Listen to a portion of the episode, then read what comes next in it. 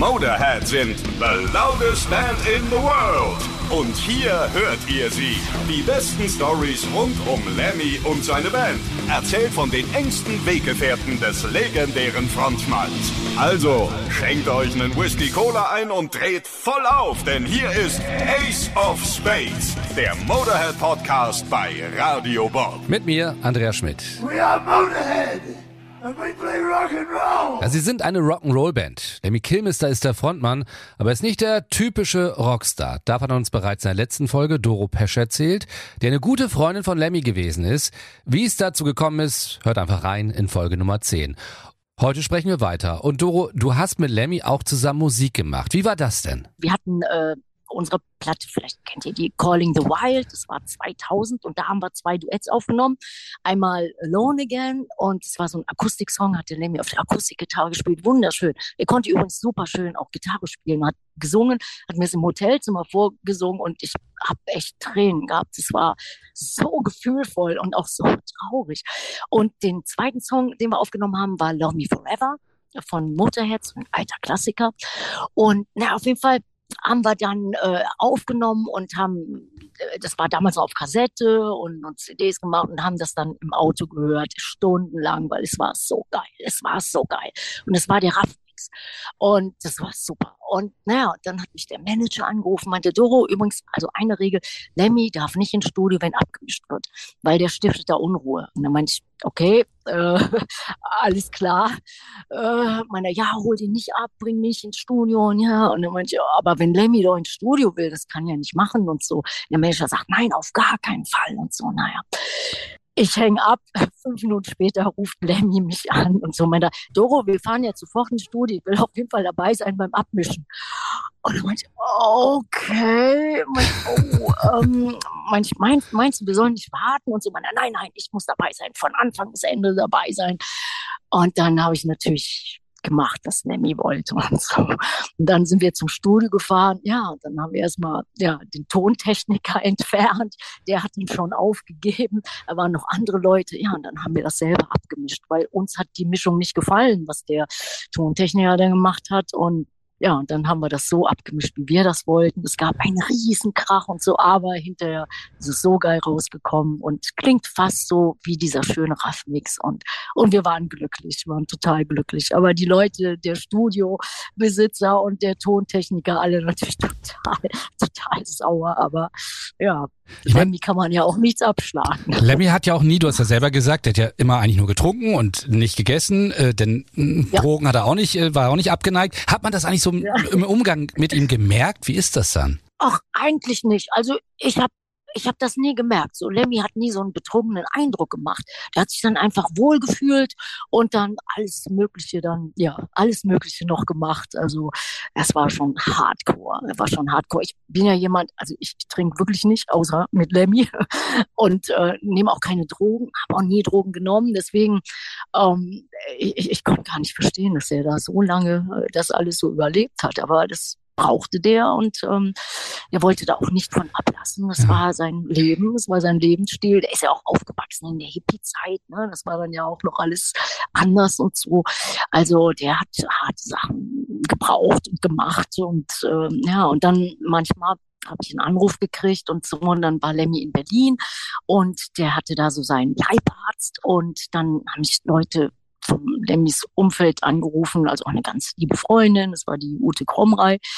Und die Ute meinte, so, kannst du mal nach Berlin kommen, Lemmy ist hier und dem geht's gar nicht gut. Und dann meinte ich, okay, ich komme sofort. Einen Tag später hingeflogen, ja, und dann war Lemmy manchmal so gesundheitlich sehr angeschlagen. Wann war das? Welches man- Jahr sind wir jetzt? Ja, vielleicht so fünf Jahre bevor Lemmy in, in, in den Rockhimmel geganng ist, sowas ja, so. also da war, Also hatte es man das schon gemerkt. Ja, ja, der war manchmal so nicht so gut beieinander und dann stand die Tour an, so ne, ein paar Wochen später. Und ja, und dann, dann bin ich sofort hingeflogen und ja, und habe mich einfach ein bisschen mit Lemmy unterhalten und so. Und manchmal haben wir auch eigentlich nur da gesessen, so im Hotelzimmer und dann hat Lemmy gelesen. Der hat wahnsinnig gern gelesen. Also der war auch sehr belesen und äh, hat auch immer gern so History-Bücher gelesen. Also das war so sein Ding, so Riesenwälzer. Und dann man hat, oh ja, ja, hör was Musik oder so oder ruh dich was aus. Ja, dann habe ich mich meistens was ausgeruht und dann hat Lemmy gelesen und saß da und dann haben wir noch irgendwie was, ähm, ja, gegessen eher nicht. Also ich habe, glaube ich, was gegessen und Lemmy hat irgendwann gehört, dass äh, so Blueberries, also Blaubeeren gut sein sollen. Ja, und dann hat der jeden Tag da so, ich weiß nicht, kiloweise Blaubeeren verputzt. Wo ich dachte, oh Mann, ey, das kann jetzt auch nicht gut sein, weil er hat ja äh, stark Diabetes und so. Ne? Oh, also ja. wie war das denn? Ja. Und jetzt kommen wir zum traurigen Teil. Ich meine, man, man hört ja, wie nah du ihm warst, also wie sehr ihr freundschaftlich verbunden wart. Ja. Und ja. irgendwann kommt ja diese traurige Meldung, er ist gestorben und du hast ihn ja schon vorher mitbekommen. Wie hast du das Ende von ihm so erlebt? Oh Gott, ja, das war ganz, äh, das war ganz schlimm, weil wir haben uns eigentlich immer getroffen, so wenn einer auf Tour war, manchmal waren wir ja auch zusammen auf Tournee und manchmal einzeln und dann haben wir uns eigentlich immer getroffen, so meistens vorher entweder im Hotelzimmer und so und weil Lemmy wollte nicht rausgehen, weil es ist ja immer anstrengend und man muss ja den Gig machen und will dann nicht noch vorher irgendwie Party haben in der Kneipe nebenan oder so. Und dann haben wir uns immer getroffen und, äh, und das war eigentlich eine ganz, ganz äh, super tiefe Freundschaft und ich habe auch Lemmy alles anvertraut. Also Lemmy war auch äh, echt so ein Engel für mich, weil das war im Jahr 2000 und ähm, ich hatte ihm vorher so einen Brief geschrieben. Ich habe gesagt, wir sind jetzt bei derselben Plattenfirma. Es war damals SPV, aber Motorhead. Da bin ich dann gerade neu dazugestoßen und das war wo wir dann diese Duets aufgenommen haben davor. Und äh, mein Vater war ziemlich krank und ich hatte ein super Verhältnis zu meinem Vater, war mein bester Freund und Lemmy wusste das. Und naja, auf jeden Fall ist mein Vater gestorben, was für mich der absolute Albtraum war. Und einen Tag später ging mein Handy und dann wollte ich eigentlich mit niemandem mehr reden und so und war eigentlich so down. Das war so heftig. Und naja, und das Telefon klingelte, klingelte und dann habe ich doch mal geguckt und das war eine LA-Nummer.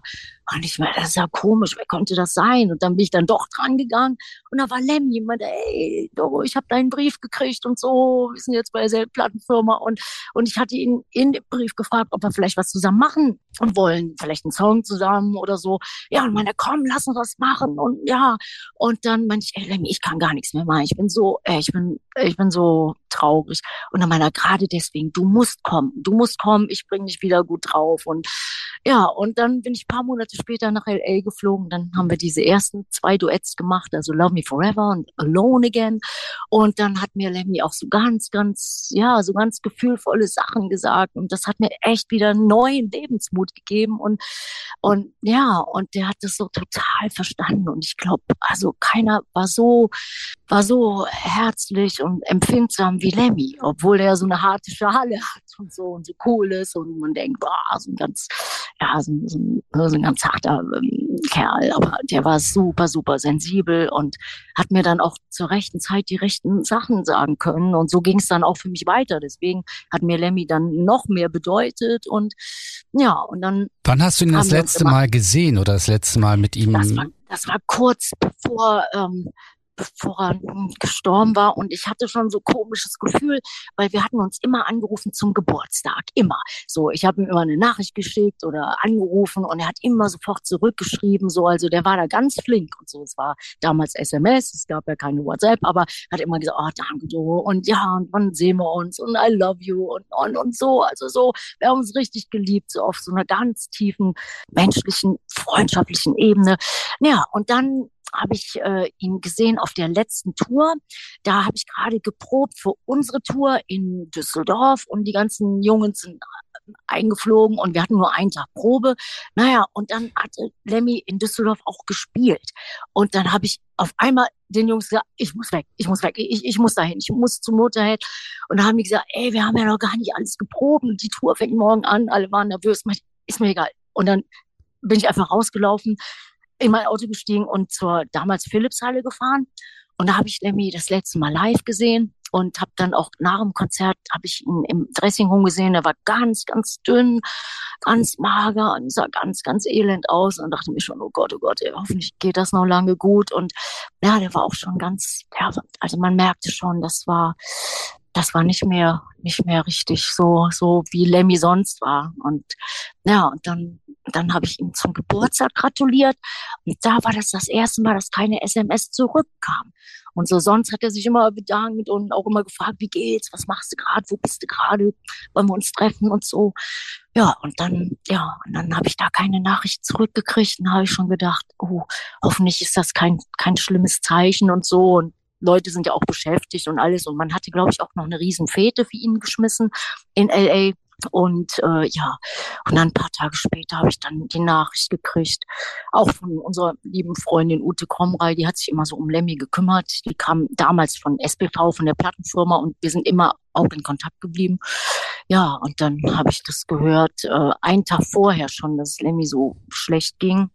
Und dann morgens früh hat man dann gehört, dass so, ja, dass Lemmy nicht mehr hier unter uns ist. Und dann, boah, dann habe ich sofort Rotz und Wasser geheult, weil das, boah, das ging einem so ein. Und ähm, ja, weil man hat auch immer das Gefühl gehabt, selbst wenn es Lemmy mal nicht so gut ging, das geht schon immer. Das geht schon immer irgendwie weiter. Lemmy ist, ja, der, der, der kann alles wegstecken und das wird immer so weitergehen. Und das war dann doch so ein Schock, so, das ist dann doch so, ja, dass es dann doch irgendwann zu Ende ging. So, man dachte ja mal, Lemmy ist unsterblich. Also so, das ähm, wünscht man er, er sich ist ja auch immer. eigentlich unsterblich, allein durch die ganzen Yes. Sachen, die wir von ihm bekommen haben, auch das, was du jetzt alles erzählt hast. Ähm, Ja. Man merkt ja, das war ein, ja, es war auch ein richtig cooler Mensch so dahinter. Nicht nur der coole Total, Rocker, sondern ein ja. cooler Mensch auch irgendwie. Ey, total. Ja, total. Also so als Mensch, wow. Ja, ja. Und er hat halt auch, ja, immer alles gesagt, was er meinte. Und es war so ein ganz, ganz ehrlicher, gerader Typ, ganz geradeaus. Und äh, der hat auch manchmal unbequeme Sachen gesagt und so. Also, oder wenn er nicht so gute Laune hatte oder wenn er Leute nicht mochte, dann hat er die das auch fühlen lassen, wo ich dachte, oh Gott, ja, also ähm, ja, das also er war speziell und und super intelligent und super einfühlsam, sensibel, ähm, sehr herzlich, sehr weise, super intelligent und äh, ja und hat halt immer Spaß gehabt. Das war echt ihm sein Leben, also der wirklich der Rock'n'Roll Lifestyle mit allem, was dazugehört. Und ähm, ja, und deswegen haben wir noch alle so geliebt. So, der war wirklich, es war so jemand, wo man echt so aufblickt, weil der halt ja so außergewöhnlich war, so toll war und so eine tolle Persönlichkeit hatte und mit vielen Ecken und Kanten, aber das war halt geil. Ne? Und dann habe ich äh, so einen Brief gekriegt, so ein Päckchen gekriegt und es kam äh, zu meiner Mom die wohnt also in Düsseldorf. Und dann hat meine Mom gesagt, du erwartest du irgendwas und so. Und manche, nee, eigentlich nicht, aber ich bin so ein Schlunz, ich vergesse auch gern mal meine Bühnenklamotten irgendwie und so. Und dann meinst du, das ist aus LA und so, vielleicht von so einem Club. Das war Whiskey Agogo, war der Absender. Fand ich mir echt, ja. Und im Whisky habe ich mal gern gespielt. Das ist da so in Hollywood, das ist so ein ganz angesagter, bekannter Klar, Club. ist bekannt, ja. Und ich habe meiner Mom gesagt, mach doch mal auf, was ist denn da drin und so. Ja, und dann hat sie es aufgemacht und dann hat sie gesagt, oh, ich glaube, es ist was ganz Persönliches, das solltest du besser selber aufmachen. Und da habe ich gedacht, okay. Und ja, und dann habe ich das Päckchen geholt und aufgemacht und dann erst war so ein Brief da und dann stand da ja so, also es ist in Lemmys Sinne so, dass, dass man das wohl bekommt oder so und das war so eine Patrone äh, mit Lemmy eingraviert und da ist Lemmys Asche drin. Wow. Und dann äh, wie bei Zucht umgefallen. Das war so, äh, wow, das war so un unglaublich. Also das war, glaube ich, das außergewöhnlichste und auch schönste und wertvollste Geschenk, ich jemals im Leben bekommen habe. Danke soweit, Doro. Ja, Doro hat ja in unserem Gespräch des Öfteren den Namen Ute Kromrei erwähnt. Die war sogar noch näher dran an Lemmy. Sie hat Motorhead durch die ganze Welt begleitet und ist auch bei der Beerdigung von Lemmy in Los Angeles mit dabei gewesen. Mit ihr spreche ich dann in der nächsten Folge. Das war Ace of Spades, der Motorhead Podcast bei Radio Bob. Mehr davon jederzeit auf radiobob.de und in der MyBob App für euer Smartphone. Radio Bob, Deutschlands Rockradio.